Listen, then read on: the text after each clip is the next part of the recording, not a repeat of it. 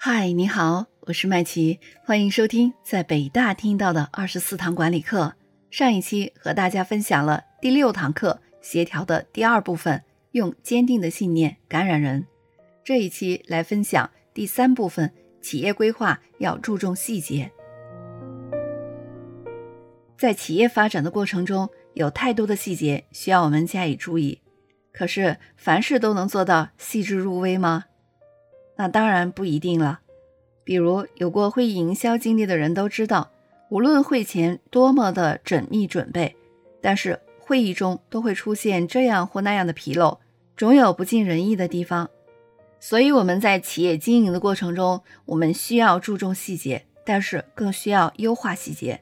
不要让毫无价值的细节损耗支配了我们的精力。有些细节呢，无需探究，也很难深究，因为你没有那么多的精力。所以我们要抓主要线索，就可以顺藤摸瓜找到你想要的答案。如果没有线索，就要根据蛛丝马迹去破译了。看过一些侦探片的朋友会发现一个特点。所有的侦探都会第一时间在犯罪现场寻找那些有利于破案的线索，而这个过程中要么没有头绪，要么有千头万缕的思绪。你不能被一叶遮目，需要拨云见日，在杂乱无章的细节中整理出自己想要的线索。作为一个企业领导者，很多人只在乎自我感觉，它的结果就是导致一言堂一支笔的现象。所有的细节在他面前都会被屏蔽，这样的企业就很危险了。有些人天生不拘小节、放荡不羁，对主要细节都视而不见，更不要说其他的细节了。有的管理者说：“有必要吗？我可以不注重细节，我的下属会做相关的事情，我要把精力投入大方向，把握企业前进的方向才是我应该考虑的事情。”没错，领导者要高瞻远瞩。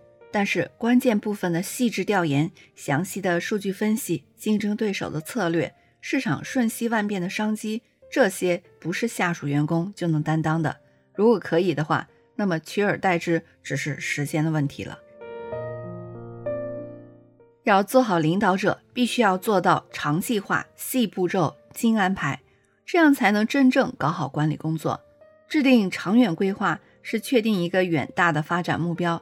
这个目标要定得高一些，这样你的员工才会有动力和压力，使他们的潜能得以充分发挥。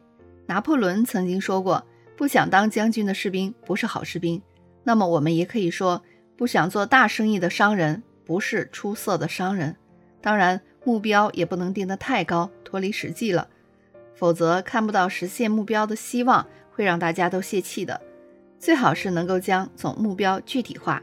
并且分解成小目标或者是阶段性目标，使大家都能够每前进一步，体验到成功和胜利的喜悦。所以呢，我们要全面系统的分析实现既定目标的有利条件和不利因素，或者说存在哪些方面的机会与威胁，然后依据上面的分析，确定实现既定目标的具体方案。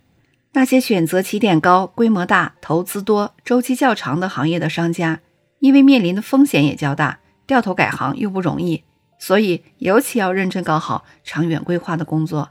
如果是创办一家公司，则更应该重视制定公司的长期经营计划。有句话说得好：“只为今天而生者，必迎灭亡的明天。”只有一个长期的发展计划，才能够将现阶段的经营。变为一个连贯的有机整体。那么，如何制定长期经营计划呢？方法是很多的。一般来说呢，总是会离不开下面这六个步骤。第一步就是要确立经营观念，设定公司的目标。这一步的关键就在于，不仅要把经营观念或者是信条确定下来，而且要使它具体化，将总目标分解细化。使其成为指导各部分业务工作的方针和努力的方向。完成了第一步，第二步就是要进行预测。一家公司实际上是被客观环境所包围的，公司如果忽略了对客观环境的分析预测，长期发展计划就相当于是杀上建塔，空中造楼了。再来说第三步，第三步就是构想。经营计划概要。经营计划是根据公司的主观定位和所处的客观环境加以确定的。为了实现公司的目标，必须要突破客观环境的限制。为此呢，必须决定用哪种手段和如何实现公司目标的计划体系。这个决定是建立在个别计划与阶段性计划基础之上的。还有第四步，就是要设立个别计划，也就是确定各个部门的具体计划，比如技术部门的产品研制计划、财务部门的资金计划，还有生产部门的盈利计划等等。完成了第四步，就到了第五步。第五步就是设立阶段性的计划。重要的一点是要认识到，计划的本质是在于选择。最后就是第六步，编制预算，以预算形式表现出来的经营计划就可以交付具体实施了。我们说，除了要制定长期规划之外，管理者还需要一整套具体而详尽的日常安排实施计划。一般来说，至少有五个时间是要安排具体的实施计划的，这就是每日、每周、每月、每季度、每年的计划。比如每天结束的时候，要制定一个要在明天达成的成果和进行的主要活动的简要提纲，按照程序顺序排列，把重要的项目编上号码，这就会有助于我们在第二天一开始就知道这一天该干什么，先干什么，后干什么。除了每日的具体实施计划以外，还需要做每周的。每周的最后一个工作日即将结束的时候，我们要花点时间来检查一下本周的主要活动，和上一次计划的成果进行比较，找出可以改进之处，拟定出下一周各项主要工作的提纲。若没有重大的变故，也可以拟定出下周每天要达到的一项或几项主要目标。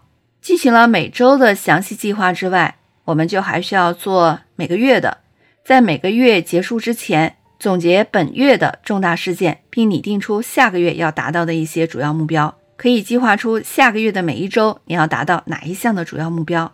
月计划制定了之后呢，我们同时需要在每个季度结束之前来检查本季度的工作成果，同预期计划比较，确定补救措施和改进方案。确定下季度每月的工作重点，确定一些重要的比率和反映工作业绩的主要的数据，观察分析公司的发展趋势是否是正确的，制定相应的对策方案。说完季度计划，我们还要做年度计划，就是在每年的年末用一定的时间检查我们本年度的重大事件，分析自己的成功与失败之处，然后按照季度列出下一年度。每个月工作的主要目标。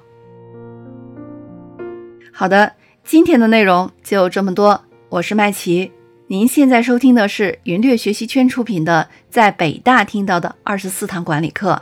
今天和你分享的是第六堂课——协调的第三部分：企业规划要注重细节。下一期我们开始分享第七堂课——宽容，宰相肚里能撑船。我们下期再见吧。